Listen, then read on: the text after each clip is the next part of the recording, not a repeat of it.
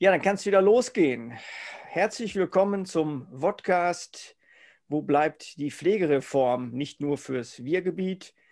Ähm, mein Name ist Roland Weigel, als Koordinator der Ruhrgebietskonferenz Pflege mit neuem Hintergrundbild. Der Blick zurück nach vorn, haben wir das mal so umschrieben.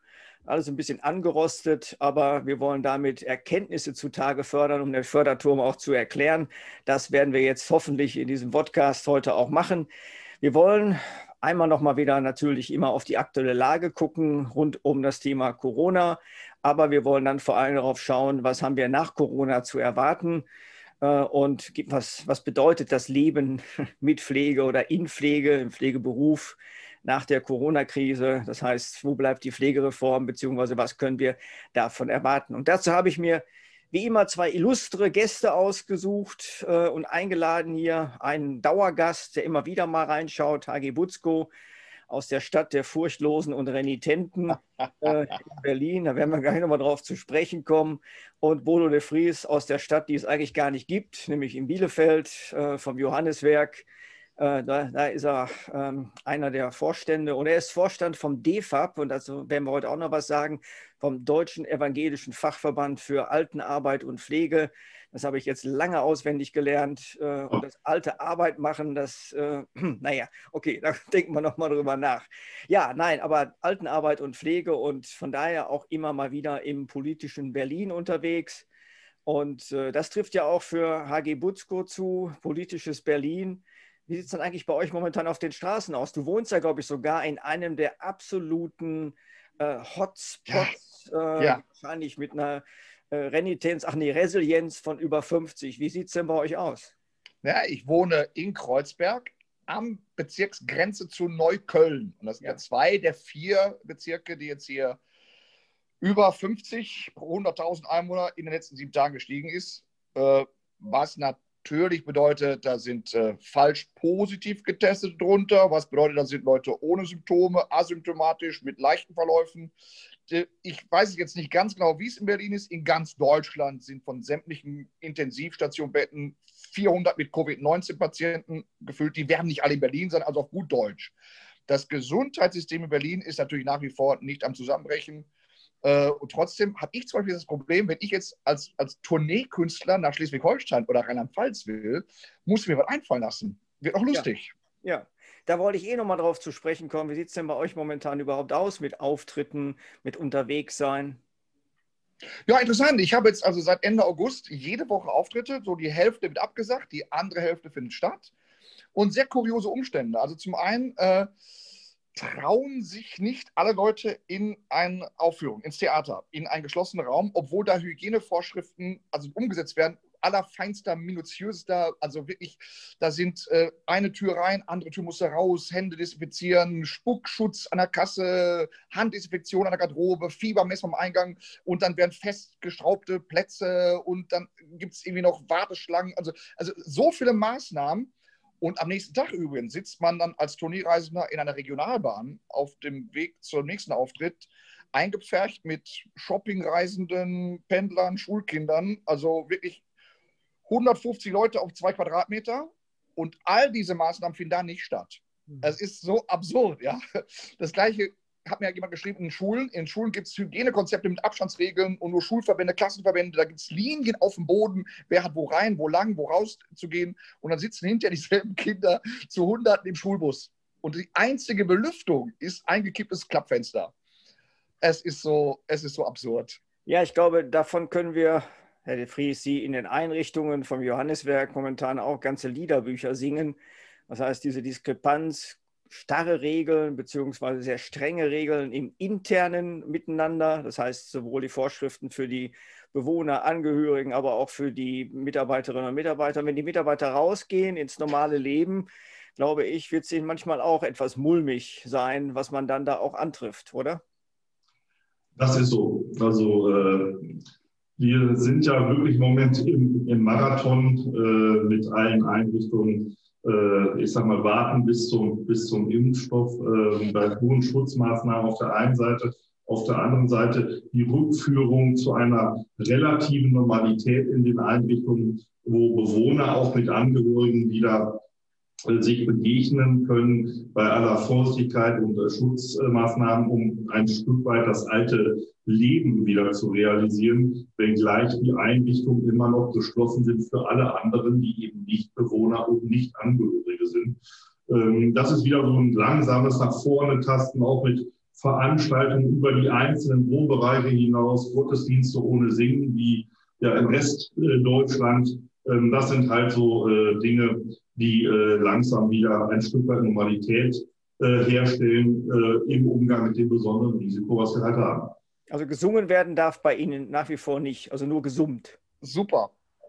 Das stimmt, wobei das teilweise schwierig ist, jedem Menschen mit Demenz final dann auch äh, beizubringen, nicht ausschließen kann, dass aus irgendeiner Ecke, wenn man zusammenkommt, jemand, der den Musiktext hört, der dann nur gesprochen ist, sich denkt, oh, da gibt es ja auch eine Melodie zu, die dann vielleicht doch äh, entsteht. Äh, wobei äh, das nicht unsere Intention ist, also davor zu sein, ist schon, ist schon wichtig. Wie ist denn bei Ihnen im Augenblick der Stand äh, in Sachen Infektionen in den Einrichtungen? Sie haben ja eine ganze Reihe von Einrichtungen, sowohl in Bielefeld als auch bei uns im Ruhrgebiet.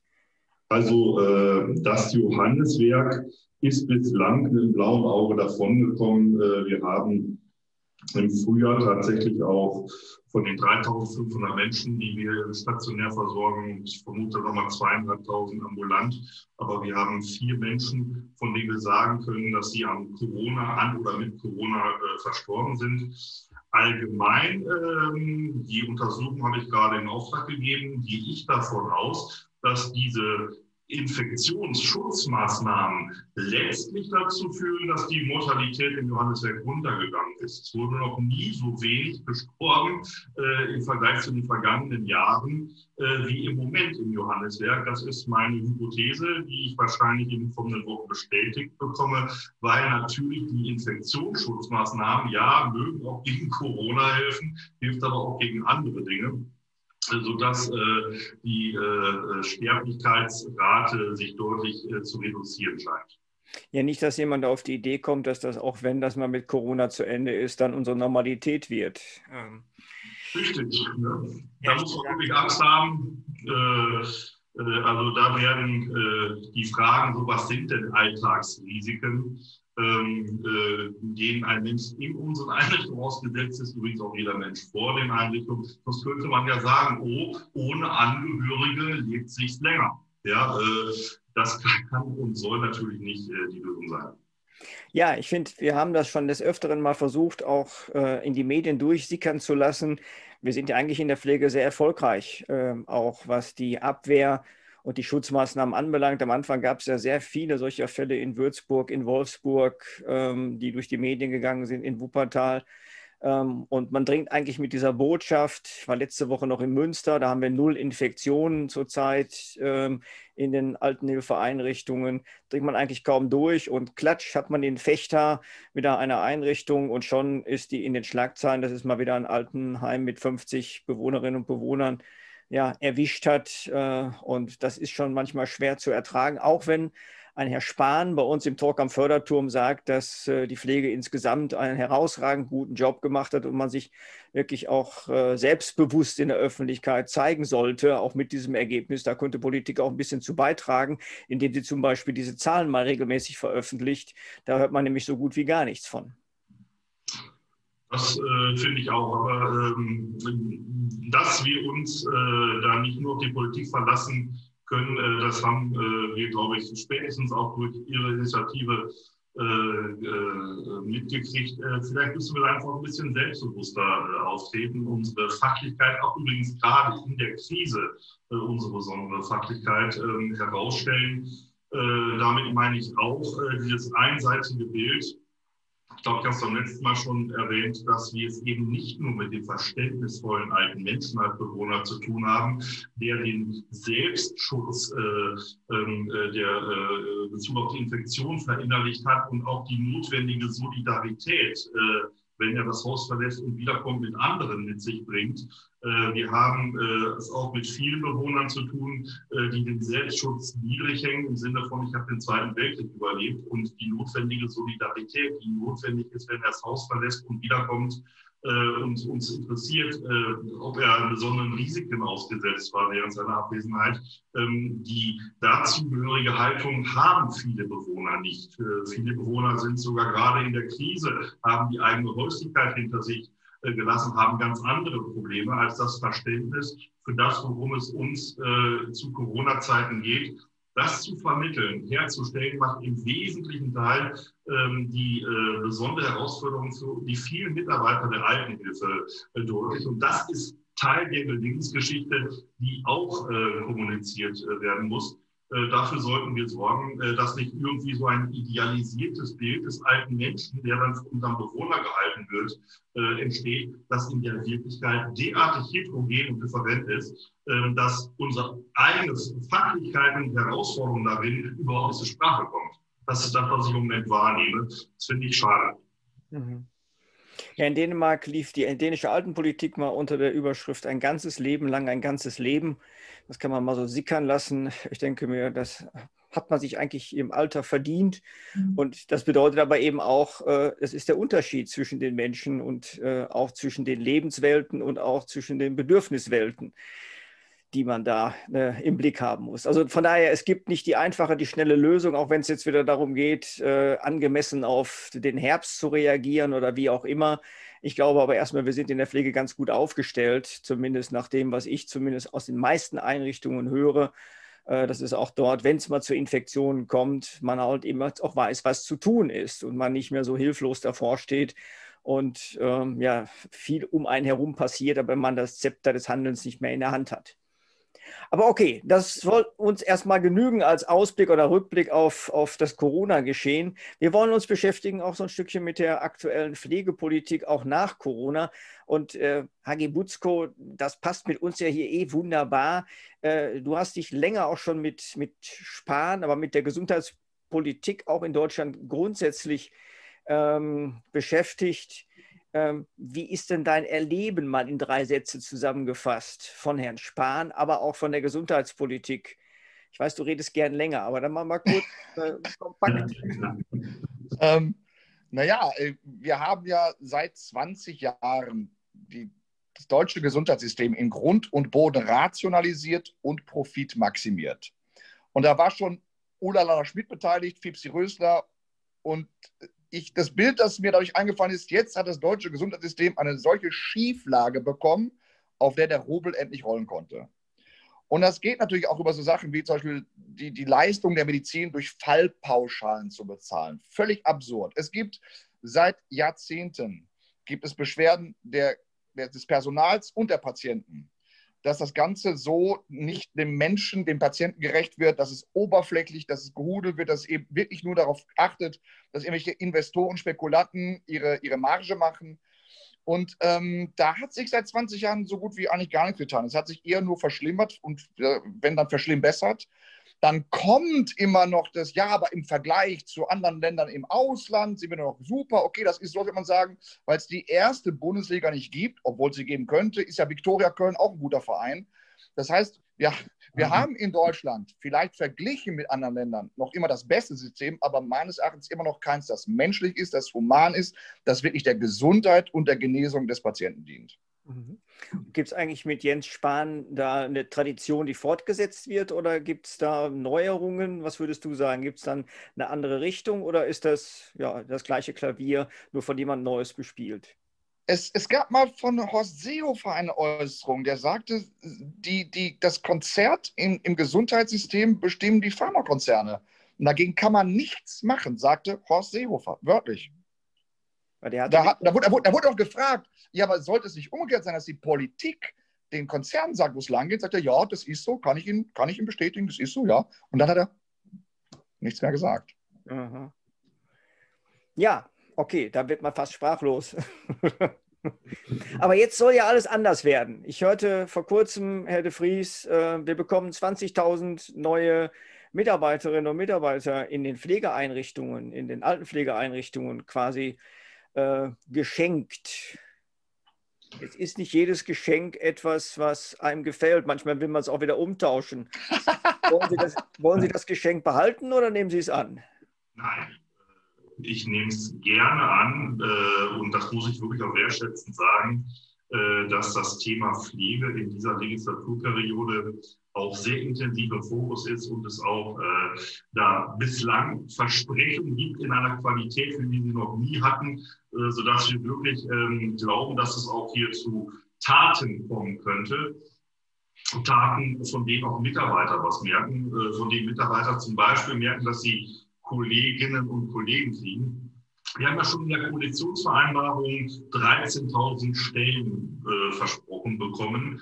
Ähm, das äh, sind zusätzliche Stellen, die letztlich nicht auf der Payroll des Bewohners stehen.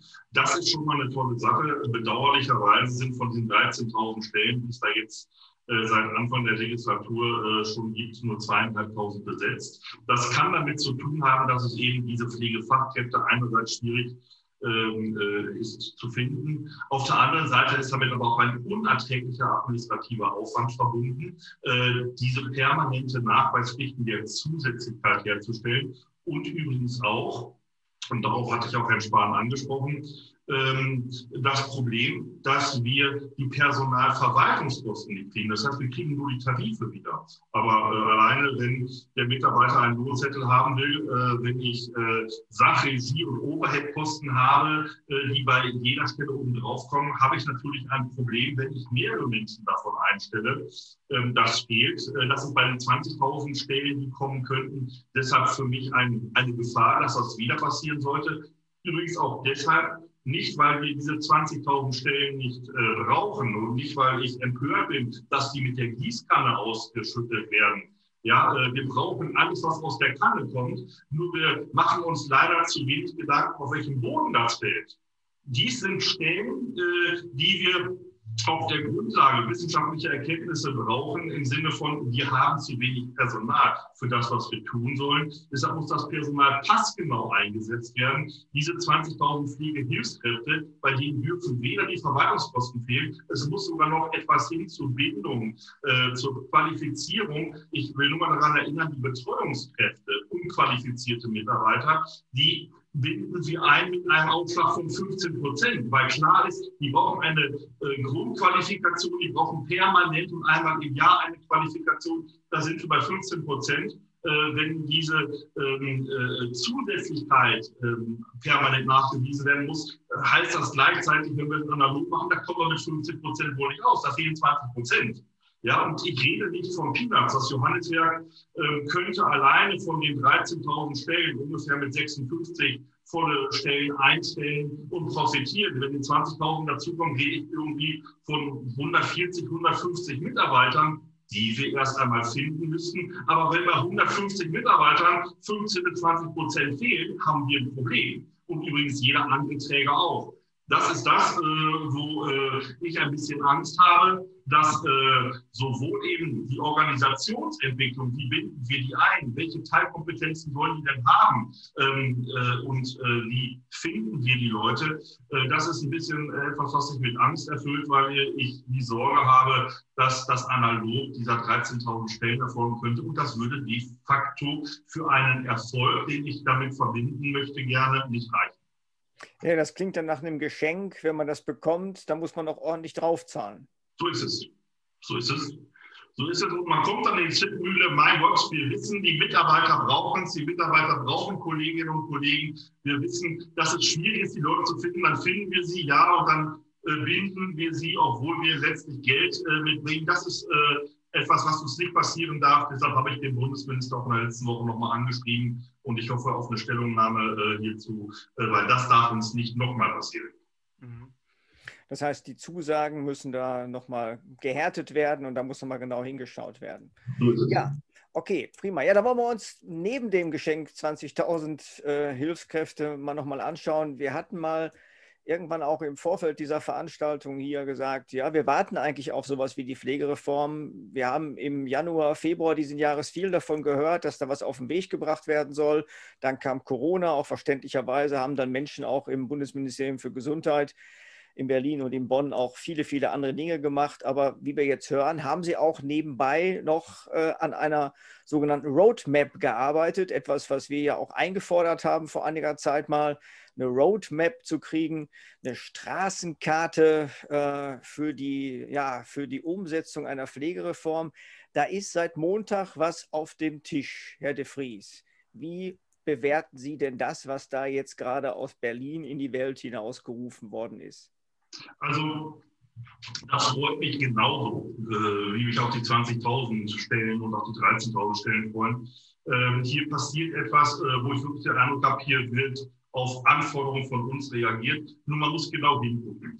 Ähm, es geht darum, dass niemand mehr als 700 Euro pro Monat für den pflegebedingten Aufwand dazu zahlen muss. Das bedeutet für Nordrhein-Westfalen, der eh 2400 Euro trotz Pflegeversicherung dazu zahlen muss, dass ein Teil davon, der pflegebedingte Aufwand, ähm, äh, konstant bleiben soll für 36 Monate das heißt, äh, im Durchschnitt bezahlt ein Nordrhein-Westfalen im Altenheim 818 Euro. Ähm, das heißt, 118 Euro ähm, würde er hierzu ähm, äh, würden, ihn hierzu erlassen. Das ist eine gute Sache. Äh, allerdings äh, macht das die Kosten für die Pflege nicht kalkulierbar. Und das ist eigentlich das, was Herr Spahn uns verspricht. Also genau hingehört heißt das, es geht nicht um die Gesamtkosten, es geht nur um einen Teil, um den pflegebedingten Aufwand.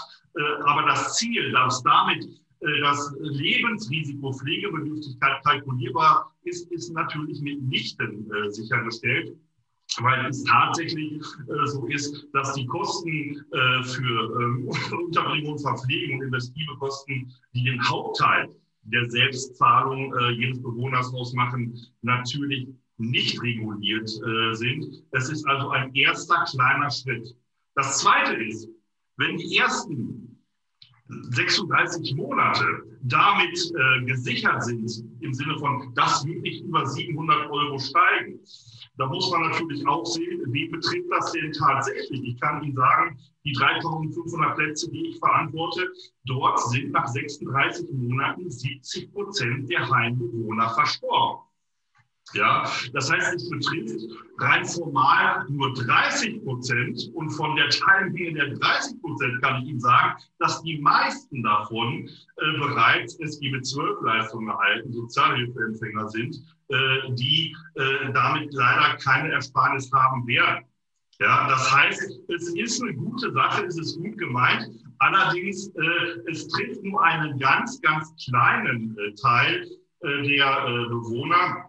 Es ist also ein äh, ja, passgenaues Reagieren auf unsere äh, Überlegungen und Forderungen, die wir auch äh, vorgestellt und äh, in unserem eigenen, in unserer eigenen Roadmap äh, definiert haben, allerdings in einer Qualität, äh, dass man sagen muss, ja, ein erstes kleines Schrittchen, es profitiert eine kleine Menge und selbst bei dieser kleinen Menge ist eine große Teilmenge, die kein Euro davon sehen, weil wer drei Jahre in einer Einrichtung ist, bei dem ist häufig das eigene Grundvermögen äh, aufgebraucht. Ähm, er bekommt ergänzende, es gebe zwölf Mittel klassische Sozialhilfe. Äh, der Befreiungsschlag, äh, den erleben die meisten nicht. Wie gesagt, 70 Prozent sind schon tot und die anderen äh, sind zu einem Großteil eben Sozialhilfeempfänger. Da muss man genau hingucken. Wer länger als drei Jahre dann bleibt, bei dem geht es dann auf Null. Das ist eine äh, tolle, attraktive äh, Sache.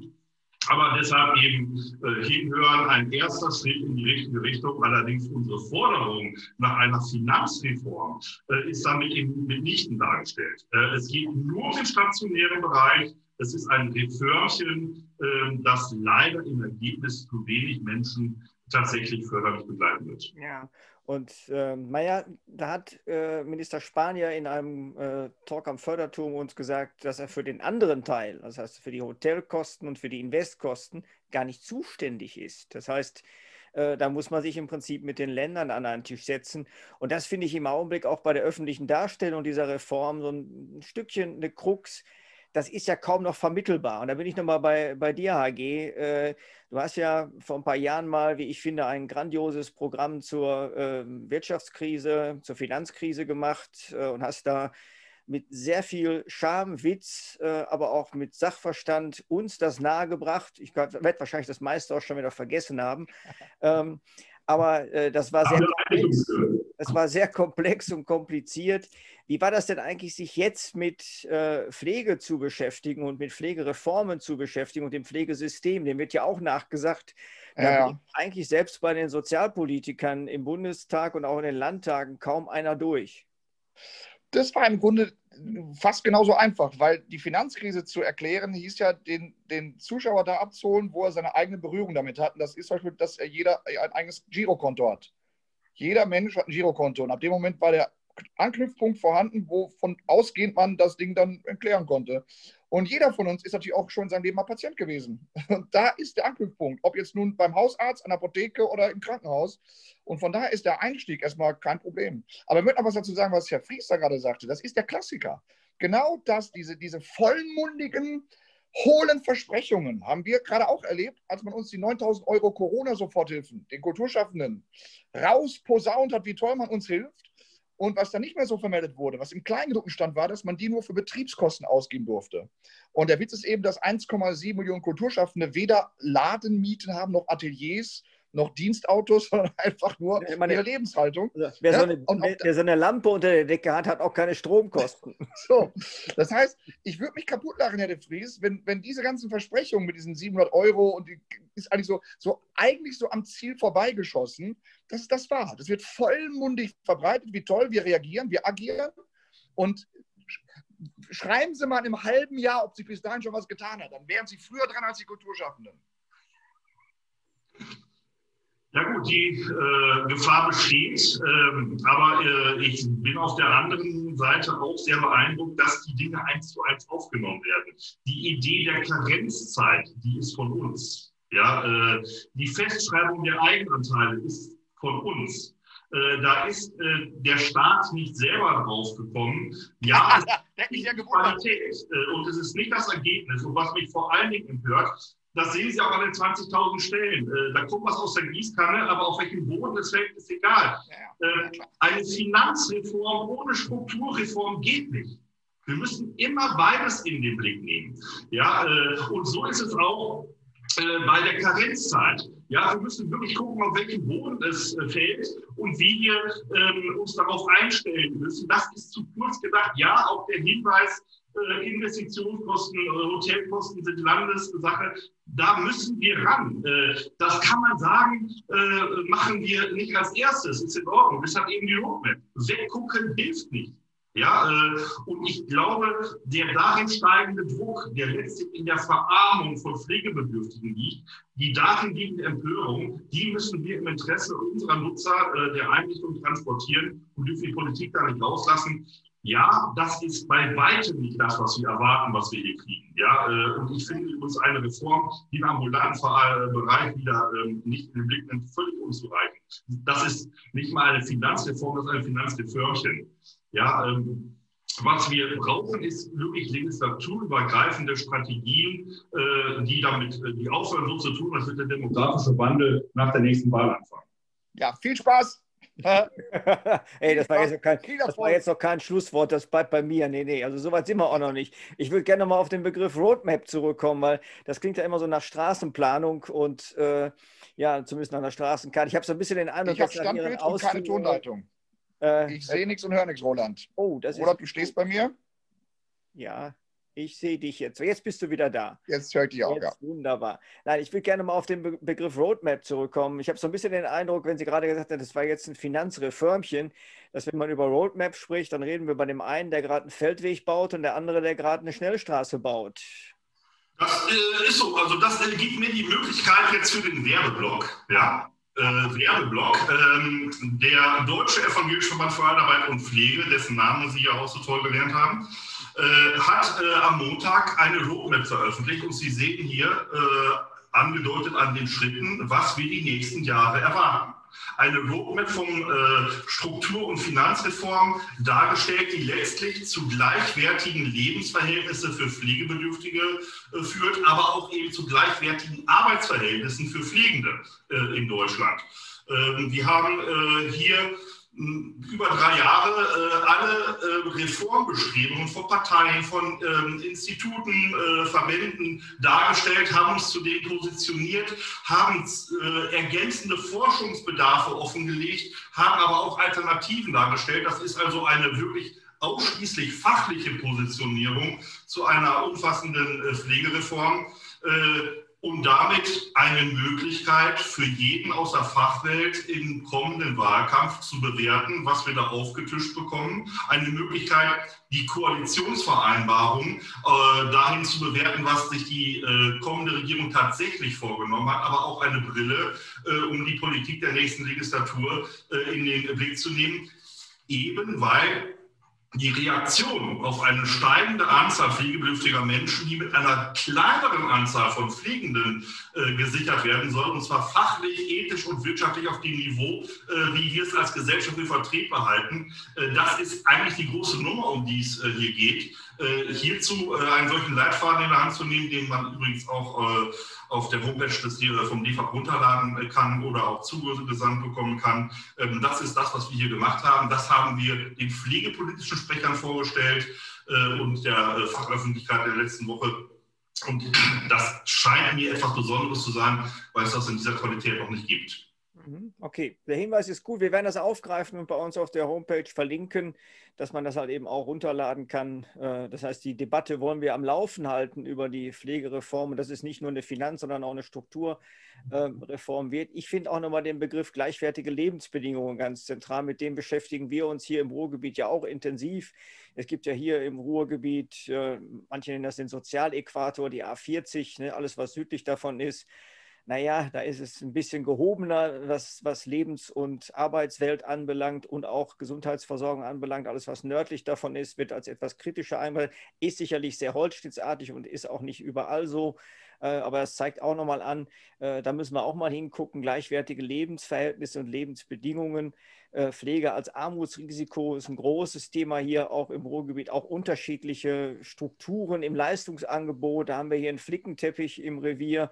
Und da würde uns natürlich eben auch eine Finanzreform nicht nur helfen, sondern tatsächlich auch eine Strukturreform. Was wären denn so Eckpunkte für Sie, Herr de Vries, in so einer Strukturreform oder Strukturdebatte? Ja, wir haben es eben gerade schon gesagt, wir müssen auf die Pflegeinfrastruktur äh, in, äh, die Städte, in, in, den Städten gucken. Ja, hier hat das, der Bund begrenzte Möglichkeiten. Hier kommen die Länder ihrer Aufgabe nicht nach. Man hat sie finanziell entlastet ähm, mit Einführung der Pflegeversicherung, aber dann als äh, Sollvorgabe ihnen gesagt, und die Gelder, die eingesparten, setzt ihr bitte für die Pflegeinfrastruktur ein. Diese Vorgabe ist aber nicht eingehalten worden. Ja, äh, deshalb, wenn man die Kommunen nochmal entlastet, und das wird durch eine Pflegereform passieren, übrigens auch schon durch die, die äh, wir gerade eben gehört haben, die Herr Spahn plant, dann müssen diese Gelder, die die Kommunen nicht mehr ausgeben, in die Pflegeinfrastruktur äh, gesteckt werden. Ich nehme mal ein Beispiel. In einer Kommune, in, denen es, in der es im Wohnquartier keine Tagespflege gibt, vielleicht auch keine Wohngemeinschaft gibt, müssen äh, Menschen, gerade auch wenn die häusliche Pflege äh, Wartelisten hat, früher ihre Häuslichkeit verlassen und in ein Heim umziehen.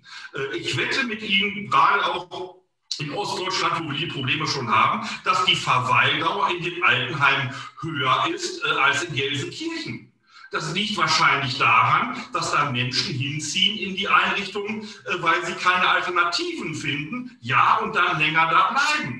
Ja. Äh, die wollen da gar nicht äh, sein im Zweifelsfall und sind dann auch noch für die Kommune, aber auch für den Sozialstaat teurer, weil sie von Ressourcen profitieren, die sie gar nicht in Anspruch nehmen möchten, nur aus Alternativlosigkeit, weil die häusliche Pflege in ihrem Dorf nicht gesichert ist. Das ist nicht gleichwertig. Ja, äh, das ist schwierig sicherzustellen, äh, aber so zu tun, als gäbe es das Problem nicht. Ja, äh, was letztlich mit Lebensqualität zu tun hat, übrigens auch letztlich mit Lebenserwartungen. Ich könnte mir auch vorstellen, dass wo die Pflegeinfrastruktur geringer ist, dass der Verbleib in der Häuslichkeit ungesichert ist, dass es zu Unfällen kommt, dass es zu Stürzen kommt, weil Pflege auf dem Land schwieriger herzustellen ist als vielleicht in einem Ballungsgebiet.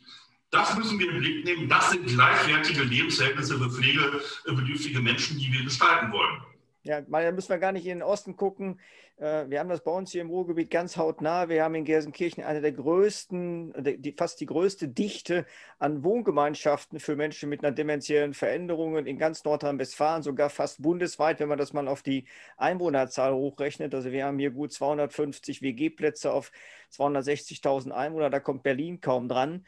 Ähm, im benachbarten Recklinghausen äh, tut die Kommune alles dafür und der Kreis, dass es keine Wohngemeinschaften gibt, weil sie der Meinung sind, das ist eine teurere Alternative zu stationären Einrichtungen.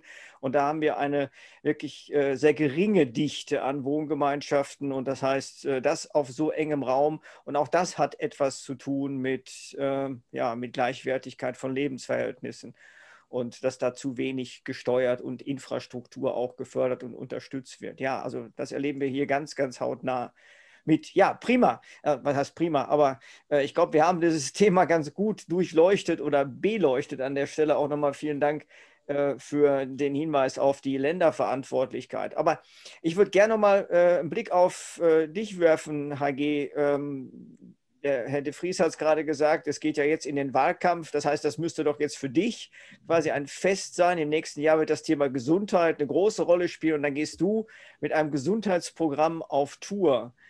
Ist denn da auch schon was absehbar? Bin ich, bin ich skeptisch. Also ich habe ja zu Beginn der Lockdown-Phase gesagt, das Thema Gesundheit und Pflege wird das bestimmte Thema der kommenden Bundestagswahl werden.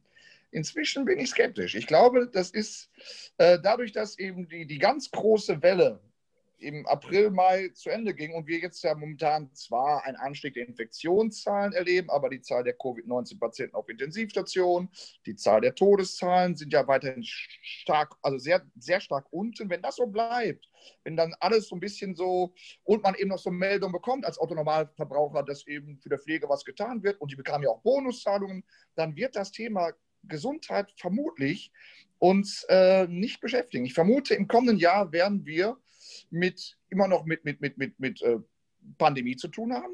Also konkret, was heißt jetzt mit, mit, mit Freiheitsrechten, mit Bürgereinschränkungen und vor allem mit den wirtschaftlichen Auswirkungen. Die kommen ja erst noch. Das heißt, wenn die Zahl der Arbeitslosen, wenn die Zahl der Insolvenzen, wenn die Zahl der Geschäftsaufgaben, wenn, wenn das Geld im Umlauf, wenn Inflation vielleicht droht, das alles könnte eventuell das Thema des kommenden Wahlkampfs werden. Mhm. Und natürlich nach wie vor Klima.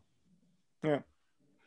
Ja, und der Heizpilz, äh, unter dem jetzt Open-Air-Veranstaltungen im Winter dann auch möglich sein sollen. Ja, okay. Ich möchte mich an dieser Stelle ganz herzlich bei meinen beiden Gesprächspartnern für dieses äh, launische Gespräch äh, bedanken. Ähm, ich hoffe, es hat Spaß gemacht. Wir werden sicherlich noch mal wieder zurückkommen auf das Thema Pflegereform, auch weil es Bundestagswahlkampf im nächsten Jahr ist und auch weil es äh, Programm von HG Butzko ist. Eine Frage habe ich noch, Roland. Ja, los, raus damit. Wie hieß aber das Motto in Dänemark?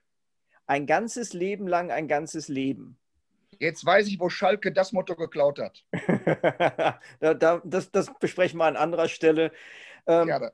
Okay, in diesem Sinne wünsche ich jetzt allen einen schönen Resttag äh, und äh, ich hoffe, wir sehen uns demnächst gesund wieder. Bleiben Sie negativ.